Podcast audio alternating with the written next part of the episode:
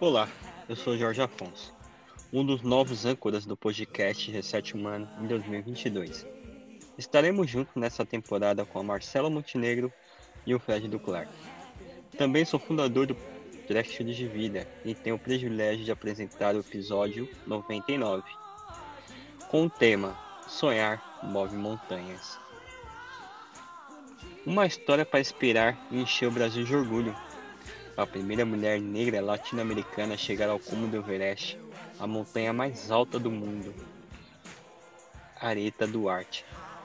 Nascida na periferia de Campinas, no Jardim Capivari, onde a família mora até hoje, Areta conta que conheceu montanhismo na Faculdade de Educação Física com 20 anos, quando o professor apresentou para os alunos uma operadora de montanhismo da cidade para que conhecesse uma das opções de trabalho. Ali ficou apaixonada pelo esporte. Apesar de ter ido ao campo base com mais de 5 mil metros de altitude em 2013, vendo as fotos da expedição, ela se arrepiou. Naquele momento quis estar lá. Assim surgiu a vontade de um dia voltar a escalar Everest, recorda. Mas calma galera, vamos contar essa história já já. Esse episódio tem o apoio da Chorus Brasil e Dr. Shape. Chorus é uma marca americana de relógios GPS multiesportivos com alta tecnologia e qualidade. A Dr. Shape é uma empresa que atua há 19 anos no mercado, sendo a maior rede de franquias especializada em suprimentos alimentares e artigos esportivos da América Latina. Aqui no projeto Reset Humano, a história é contada a partir de histórias de vidas. Você pode conhecer nosso trabalho, os âncoras e nossos valores através do site podcast do resethumano.com.br. Visite.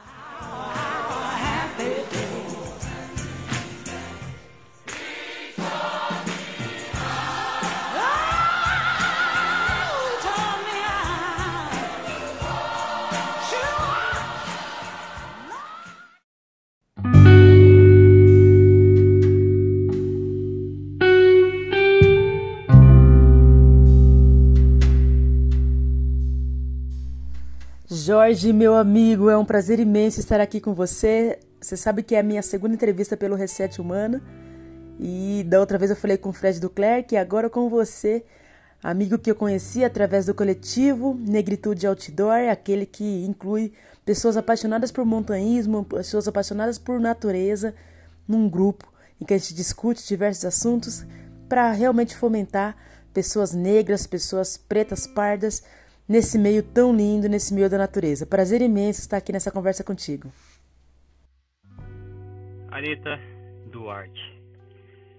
Hoje eu posso dizer, minha amiga, muito obrigado por aceitar participar do podcast Reset Humano. Me sinto feliz e honrado. Acompanho de perto sua trajetória e a inspiração que você é para todo o nosso povo. Obrigado pelas palavras e vamos para as perguntas.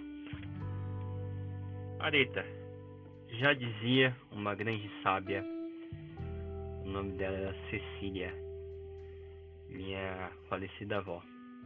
Ela dizia o seguinte: a gente só sabe para onde está indo se a gente souber de onde a gente veio. E daí a primeira pergunta, e até uma curiosidade: qual a sua origem e de onde vêm seus pais? Jorge, a minha origem é aquela que me dá muito orgulho. Eu sou filha de pernambucanos, os meus pais vieram à cidade de Campinas, estado de São Paulo, há aproximadamente 40 anos, tentando ter uma vida melhor do que tinham lá no Nordeste. Chegando aqui, para você ter noção, não tinham nem onde morar, não tinha um terreno, não tinha uma casa, mas através do trabalho, meu pai ferreiro amador, minha mãe cozinheira industrial, através do trabalho conseguiram um terreno, a doação através da prefeitura da cidade, construíram o barraco de madeira, madeirite. Com o tempo puderam converter esse barraco numa casa de alvenaria. E essa casa a gente vive até hoje. Eu sou a caçula de três crianças e três filhos. Tenho os meus irmãos Ailton, que é o mais velho, Ailton Júnior, e o Stênio. E essa família foi a que me deu é, uma excelente estrutura familiar, uma família muito unida, uma família que tem como base realmente o trabalho e entender que a honestidade, que a força de trabalho pode de fato nos gerar mudanças de níveis de experiência, mudanças de, de vida realmente, grandes realizações. Qual o significado da sua família na construção da Areta Duarte? Eu digo que a minha família foi fundamental para eu, independente da estrutura que vivemos, me sentir muito forte, muito potente. Eu entendo, Jorge, e você com certeza entende também, pessoa negra como eu, que nós vivemos uma estrutura é, racial no Brasil de muito preconceito, de muita dificuldade, de muita discriminação. E se não fosse a minha família de me empoderar, de me desenvolver boa autoestima, de me, de me fazer perceber é, que eu sou uma pessoa importante, que eu tenho valor, eu definitivamente poderia ter encontrado caminhos ao longo da minha vida não positivos de não realização. Então a minha família sempre me incentivou a trabalhar, buscar a realização de sonho, me, me fazer entender que é possível sonhar sim, me fazer entender que isso é meu direito, que eu poderia chegar onde eu bem quisesse, e por mais que nós tivéssemos dificuldade de repente de fazer algumas aquisições, algumas compras, principalmente pela dificuldade financeira, que é muito comum às pessoas da periferia, é, eu sempre acreditei que eu poderia sempre, sempre, sempre superar qualquer adversidade, qualquer dificuldade. Eu me lembro que na infância, por exemplo, eu já comecei a empreender. Gostando muito de matemática, eu vendia chicletes, balas, pirulitos na sala de aula, na escola. Isso eu tinha 10 anos de idade, era a quarta série. Na escola pública do bairro eu vendia e me sentia. E aquilo para mim era, uma, era um grande jogo, uma grande brincadeira que me fazia ter dinheiro para comprar, sei lá, um brinquedo. Em algum momento, por exemplo, eu quis ter um patins, um par de patins, que era brinquedo de lançamento na época. Os meus pais não podiam comprar e eu entendi o motivo disso. No entanto, eu acabei juntando latinhas recicláveis para comprar esse brinquedo. Então, eu sempre reconheci através da minha família a possibilidade de fazer dos problemas, das dificuldades, é, uma ressignificação, a ponto de ser uma oportunidade de transformar aquele problema numa, numa realização. Então, eu não, através da minha família, eu não dou foco ao problema, eu dou foco realmente à solução. E é assim que eu venho levando a minha vida é, ao, ao, longo de 30, 38 anos. Olha, eu errando minha idade, mas já estou com 38 anos.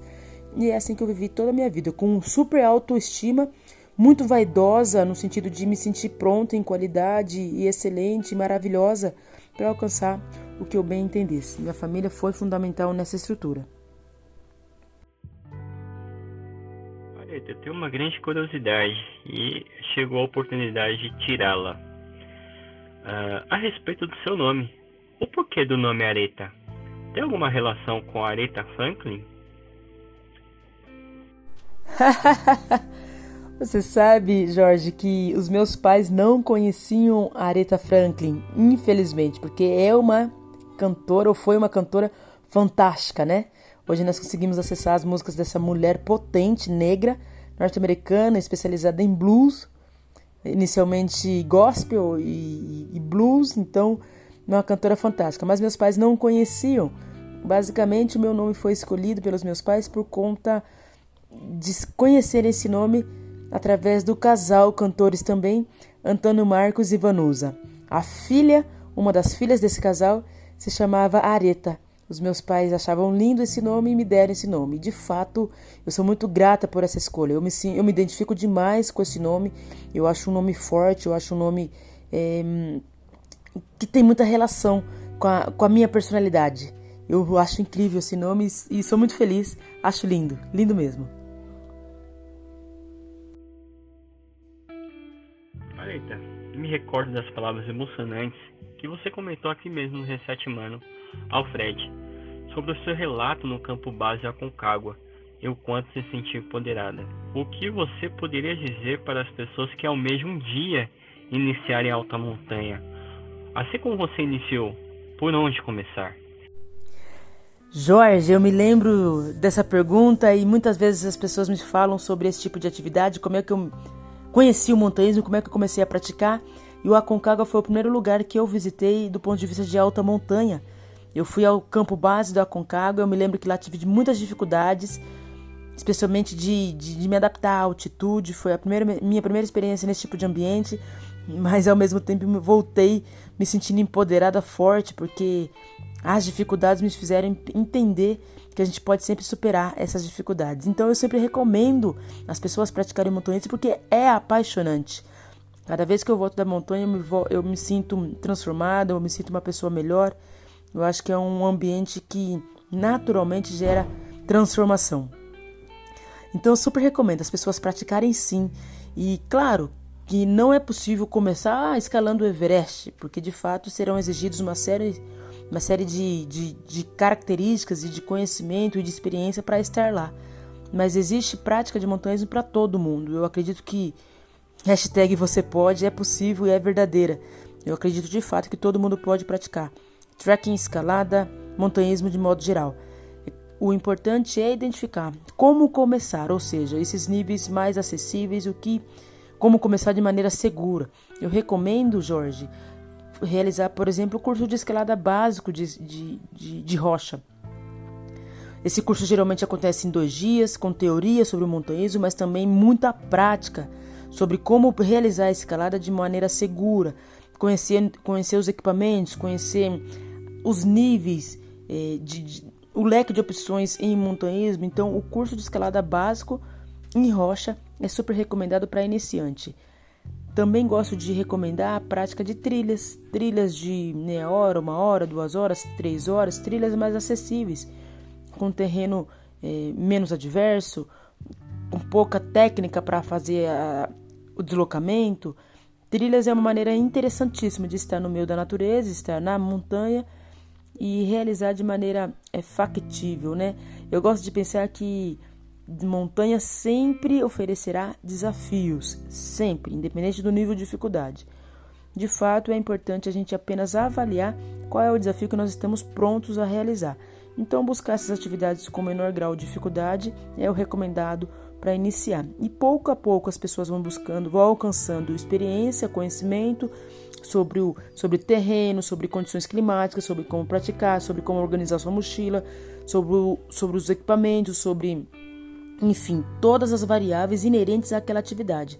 Como qualquer prática esportiva, é fundamental a gente adquirir conhecimento e experiência sobre aquilo para a gente realizar da maneira mais interessante possível, principalmente focado não somente em potencial e bom desempenho, mas potencial de segurança.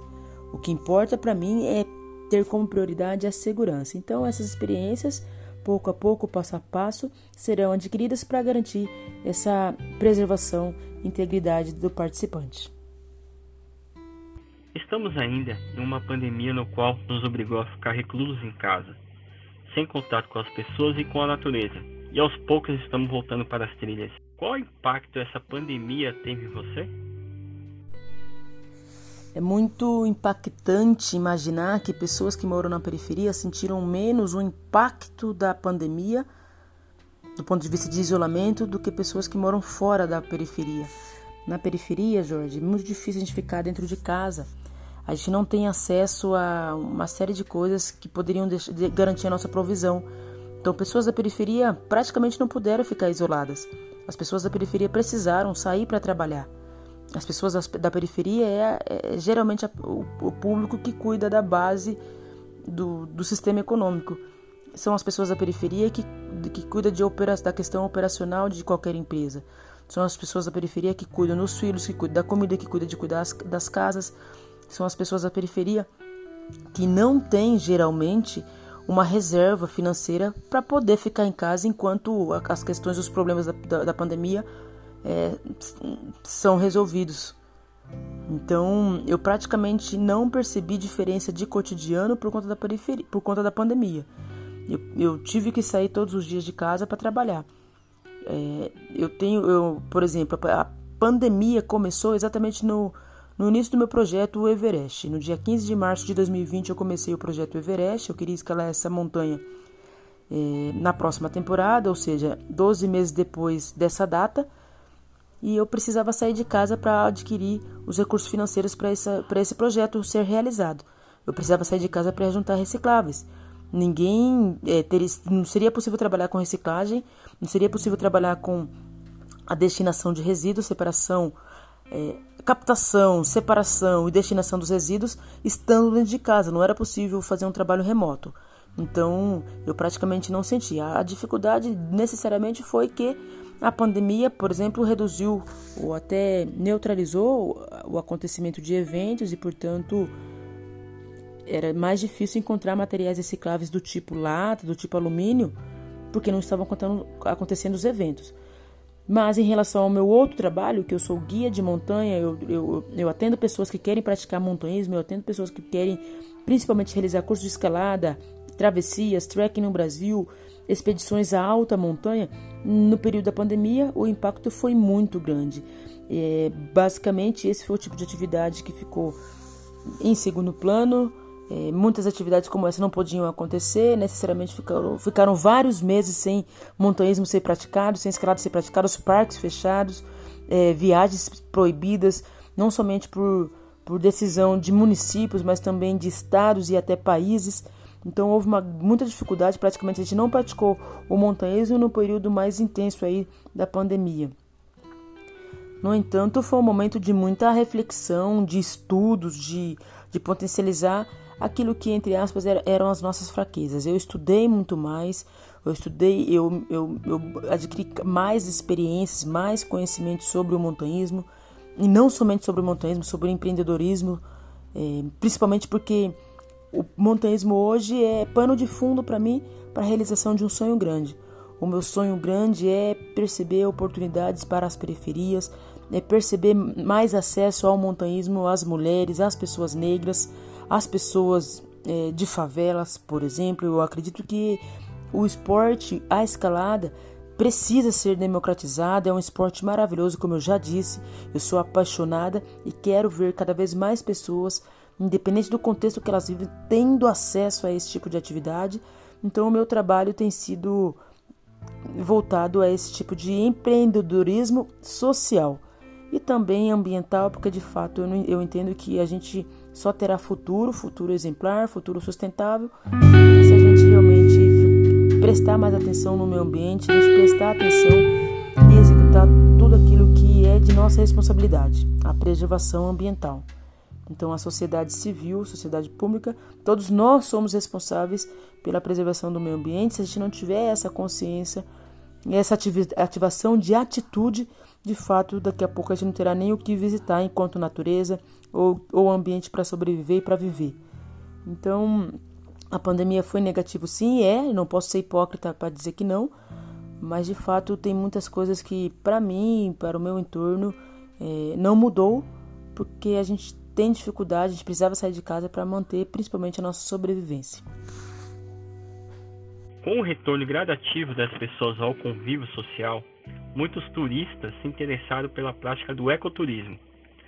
Como você vê o aumento das pessoas nos trekkings pelo Brasil? É verdade, Jorge. O retorno gradativo das pessoas ao convívio social realmente me fez perceber, observar que o número de praticantes de ecoturismo aumentou muito. Aqui mesmo na empresa onde eu trabalho, na Grade Six, temos tido muitas procuras, não somente para a prática de montanhismo no Brasil, quanto fora. Muito mais mulheres, muito mais famílias, muito mais pessoas acreditando que pode praticar essa atividade. Antes me parecia que é, muitas delas achavam, não, não encontrava tempo para praticar essa atividade, não encontravam formas de conexão ou não se identificavam com esse tipo de atividade. E hoje tem muito mais e isso é muito rico, muito interessante. Eu acho que as pessoas, como eu disse, né, vocês podem se ficar se tornar muito mais conscientes e pessoas melhores em relação ao meio natural, em relação à natureza em si.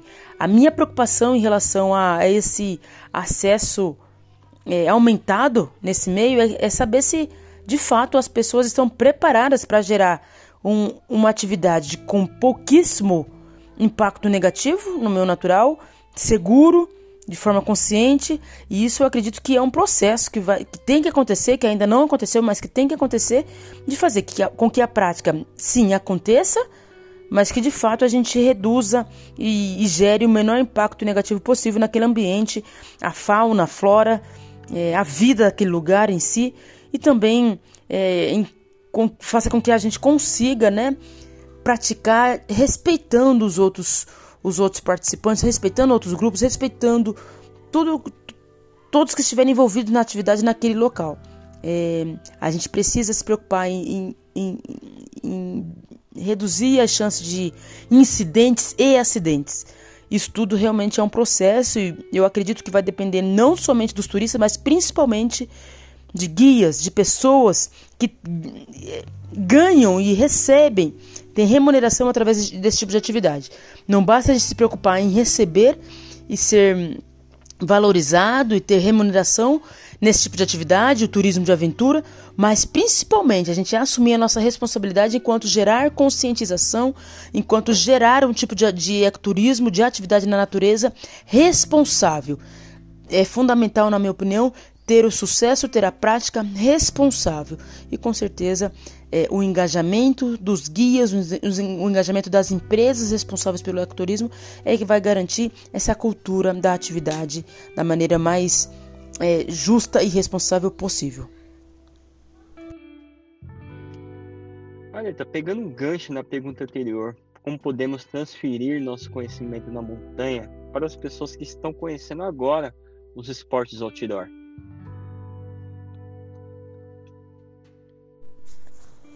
Jorge, eu adorei esse gancho, porque eu acredito que o maior responsável por garantir uma prática de atividades outdoor, ecoturismo, montanhismo de maneira sustentável é definitivamente das pessoas com mais experiência, geralmente guias e com certeza empresas que comercializam esse tipo de atividade. Então, na minha opinião, a, a maneira mais efetiva de garantir essa conscientização, segurança, preservação é fornecer conteúdo, é fornecer experiência, é fornecer conhecimento para os novos praticantes ou até pessoas que já praticam há algum tempo, mas que de algum modo necessitam atualização e conscientização. Então, a gente que trabalha com isso devemos cada vez mais explicar e cobrar qual é a maneira correta de se praticar garantindo a preservação.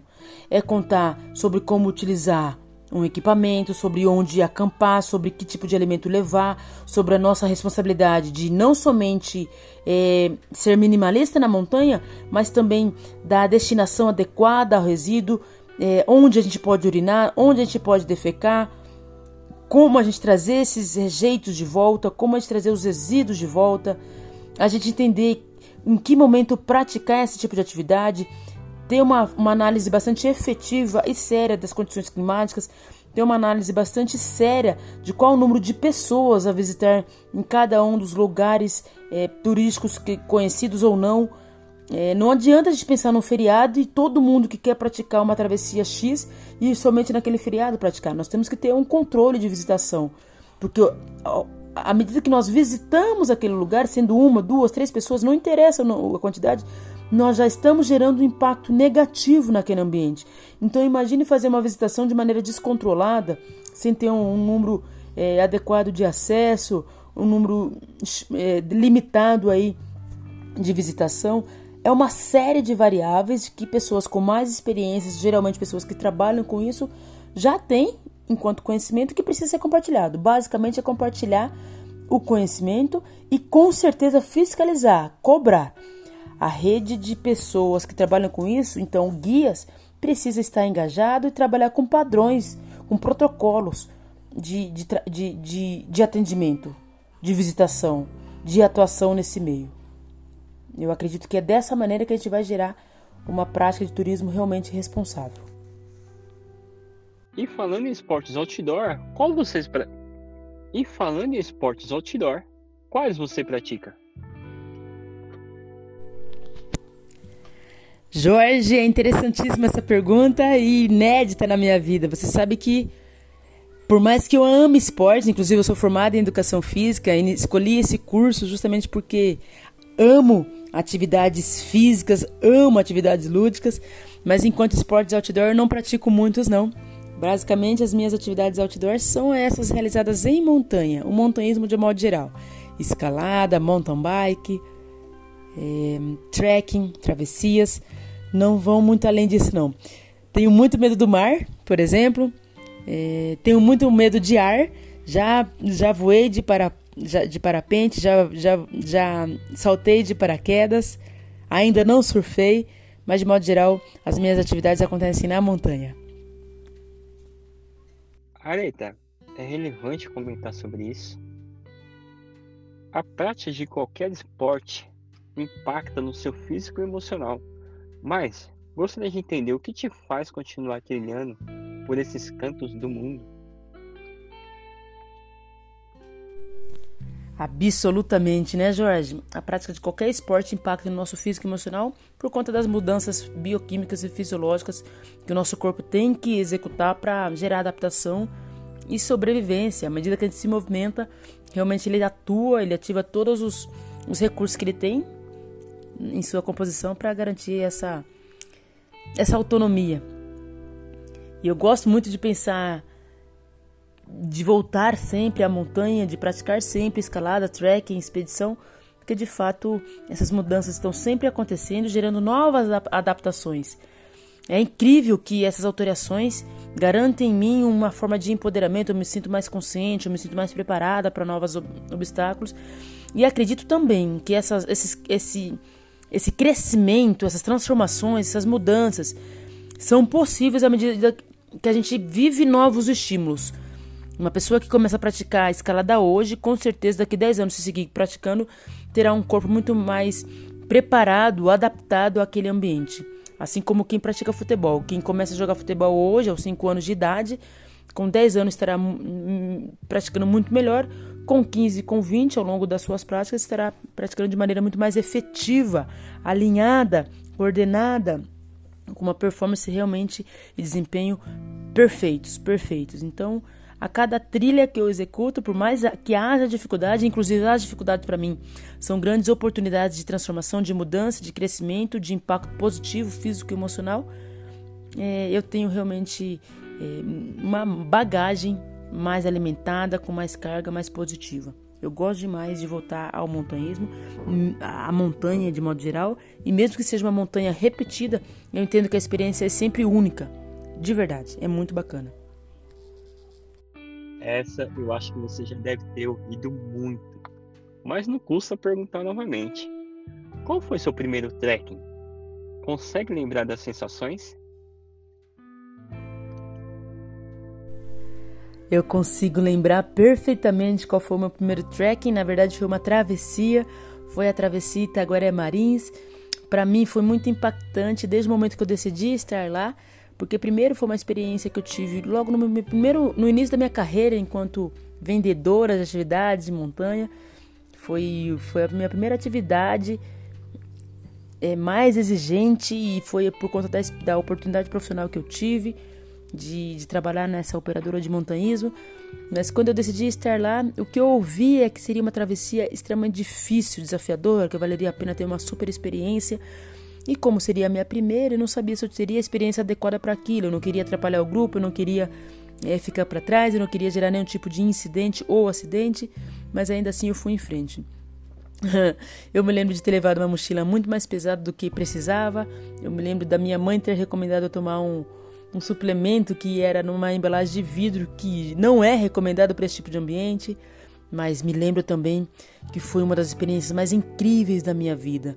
Itaguaré Marins é belíssimo. É quando eu percebi que o Brasil é maravilhoso mesmo, é lindo mesmo, com cenários incríveis. Eu pude ali passar por diversos terrenos, ascendi e desci muitas montanhas. Eu passei pelo Itaguaré, pelo Marins, pelo Marinzinho.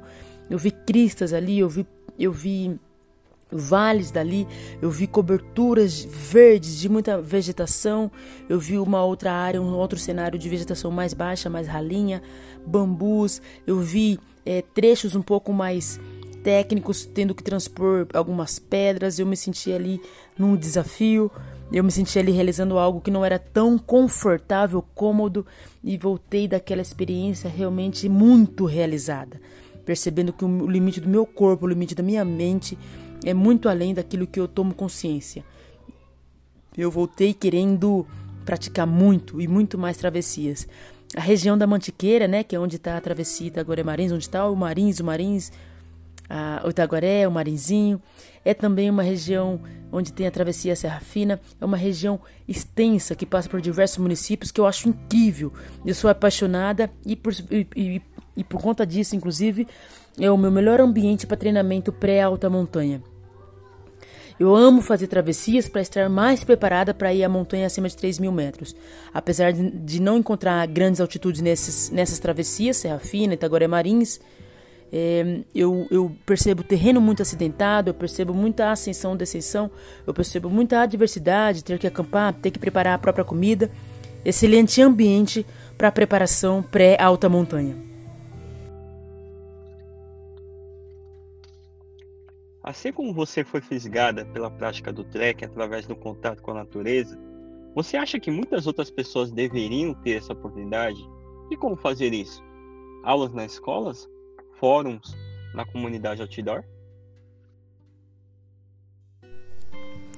Certamente, Jorge, certamente eu entendo que todo mundo deveria ter acesso a esse tipo de prática, esse tipo de esporte a gente sabe que ainda é bastante elitizado, é, não faz muito parte da cultura do brasileiro praticar esse tipo de atividade, mas definitivamente nós temos espaço para praticar, nós temos lugares belíssimos para ter a escalada, o trekking, a trilha, a travessia, o acampamento na montanha. Eu acho, volto a dizer, né, que é o tipo de atividade muito transformadora. À medida que a gente está na natureza, a gente passa a respeitar ainda mais a gente passa a ter atitudes ainda mais responsáveis, então eu acredito que seria uma maneira bastante efetiva de gerar uma transformação e um empoderamento e com certeza uma conscientização da sociedade. E para todo mundo ter acesso a isso, nós deveríamos democratizar essa atividade, né? deixar um pouco mais acessível, né? fomentar essa atividade, sim, em fóruns, em escolas, em clubes, eh, na rua. Eu penso que toda associação, que toda praça, que todo espaço esportivo deveria fomentar a prática da escalada, a prática do montanhismo. Eu, por exemplo, venho batalhando para garantir esse tipo de oportunidade às periferias, lugar onde eu vivo, lugar onde eu nasci. Eu acredito que é tão impactante, tão positivo para mim, que eu tenho muita vontade, um desejo enorme de, de replicar essa experiência que eu venho tendo. Eu venho batalhando para ter recursos, principalmente financeiro, para fomentar, para possibilitar essa atividade às crianças, aos adolescentes, aos jovens de modo geral da periferia. Algumas parcerias já foram formadas até aqui, consegui levar algumas crianças até paredes escaladas, até ginásio de escalada da cidade de Campinas, até, um, até ginásio de escalada esportiva, mas é claro que isso, na minha opinião, tem que ser hum, amplificado.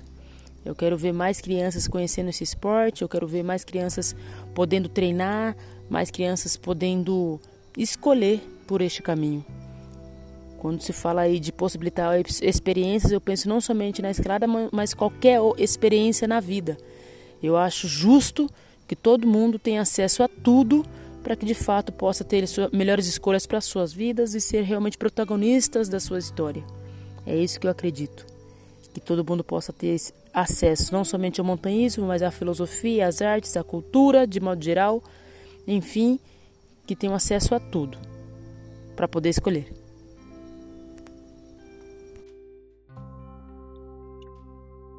Agora me diga, qual o seu próximo desafio?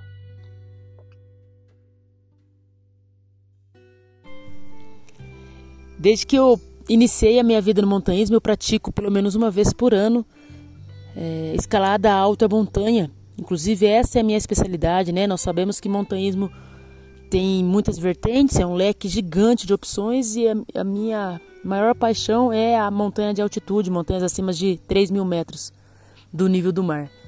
Ano passado, por exemplo, eu escalei o Monte Everest, foi uma grande realização, foi um dos maiores desafios que eu realizei e diria até que se fosse possível voltaria ao Everest muitas outras vezes, porque eu fiquei apaixonada por aquele lugar, de tanta beleza, de cenários incríveis. É claro que é uma expedição longa, foram 54 dias na montanha, mas de muita transformação. Eu super recomendo a todos praticarem montanhismo e, se tiver a possibilidade, visitar o Monte Everest. Mas para esse ano de 2022 eu queria muito ir ao Denali e ao Sahama e na verdade eu queria até escalar as sete montanhas mais altas de cada país da cadeia dos Andes, da Cordilheira dos Andes. Mas esse ano em especial eu não conseguirei escalar, por exemplo, o Denali, possivelmente não conseguirei por conta do visto americano.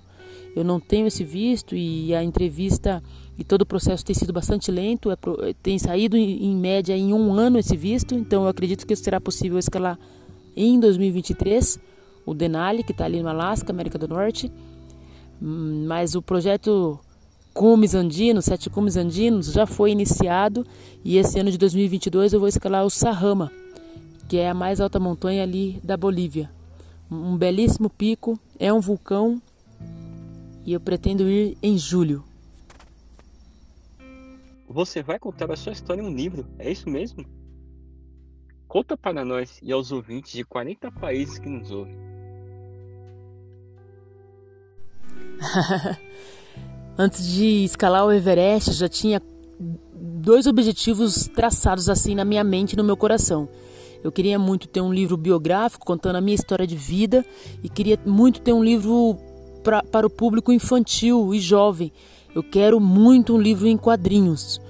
É, o livro biográfico está sendo realizado. Eu Queria muito que esse livro acontecesse, especialmente porque eu sei da dificuldade da pessoa negra encontrar a sua história, os seus, a história dos seus ancestrais, da sua família, de onde é as suas origens. Há muita dificuldade, porque especialmente aqui no Brasil, a nossa origem é do, é do povo africano. E a gente sabe que as pessoas que foram arrastadas, roubadas, trazidas involuntariamente ao Brasil tiveram suas histórias de vida é, apagadas. Há muito da história africana passada de, geração em geração de maneira verbal e isso dificulta o nosso acesso à história. É muito importante que esteja escrito para que outras gerações, para que as próximas gerações, enfim, tenham acesso. Então, foi pensando assim que eu desejei ter esse livro biográfico. E o livro vai acontecer, será publicado agora em junho de 2022. A gente já revisou tudo que foi escrito. Eu contei com dois jornalistas para me ajudar, que é o Rodrigo Grilo e a Débora Rubrim. O livro ficou lindo, tá lindo. Tudo que foi escrito eu acho que tem muito a ver com o que eu queria passar. E em junho de, junho de 2022 será lançado. A gente está agora na parte de edição, de gráfica para impressão, tá maravilhoso. E eu gostaria muito que todo mundo tivesse acesso, especialmente porque eu sei que de algum modo poderá inspirar cada uma das pessoas que lerem a ativar uma coisa que eu chamo de poder interno bruto, o PIB. Eu acredito que todo mundo tem um potencial enorme de sonhar, as pessoas precisam se sentir no direito disso acontecer e mais que isso, de realizar. Todo mundo pode. O meu Everest literal pode ser expandido a cada um buscando seu próprio Everest. E esse livro tem essa intenção: inspirar pessoas, motivar pessoas a buscarem suas próprias realizações. Estou feliz demais por esse livro que vai sair ainda esse ano. E o livro em quadrinhos eu ainda estou buscando é, formas de viabilizar. Nós sabemos que é sempre desafiador, publicar um livro não é barato, exige tempo e dinheiro, mas ele vai acontecer em algum momento. Eu tenho entendido que projetos precisam ser é, é, é, planejados, escritos, a gente precisa entender como viabilizar e depois ser bastante resiliente e determinado para fazer acontecer. Especialmente quando a gente entende que o, o resultado vai expandir é, o resultado pessoal individual, vai muito além de mim, muito além de mim com certeza. Estou bem feliz. E a última pergunta, não menos importante. Se fosse possível que o mundo inteiro parasse no exato momento em que você chegou no topo do mundo e todos esperando a sua fala traduzida em diversas línguas, qual mensagem você deixa para o mundo?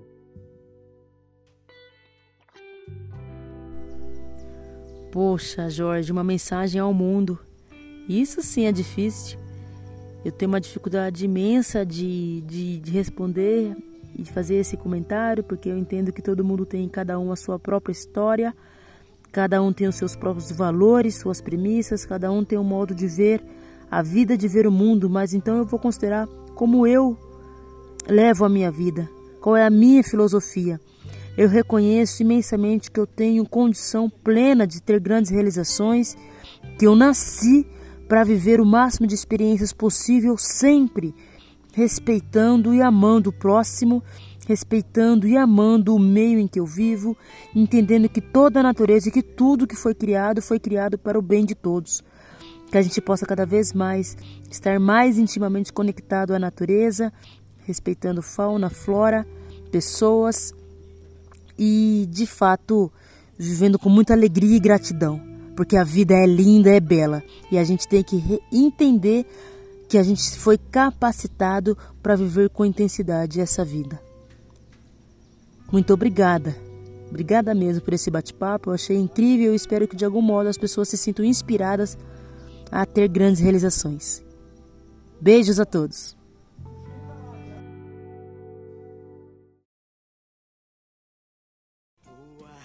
E para quem ouviu esse episódio até o final, muito obrigado novamente. espero que tenha gostado e siga nossas redes sociais: Nova Box, Instagram, YouTube, LinkedIn e Facebook. É só procurar Reset Humano. E você quer receber o último podcast? Escreva pelo WhatsApp. Mais 55 11 98165 0990 com a palavra podcast que sempre enviaremos no último episódio.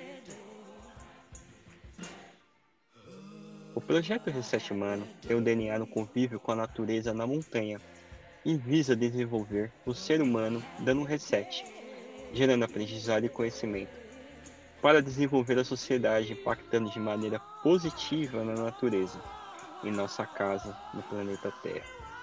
Desejo uma excelente semana, muita luz e bons ventos. Até o próximo episódio.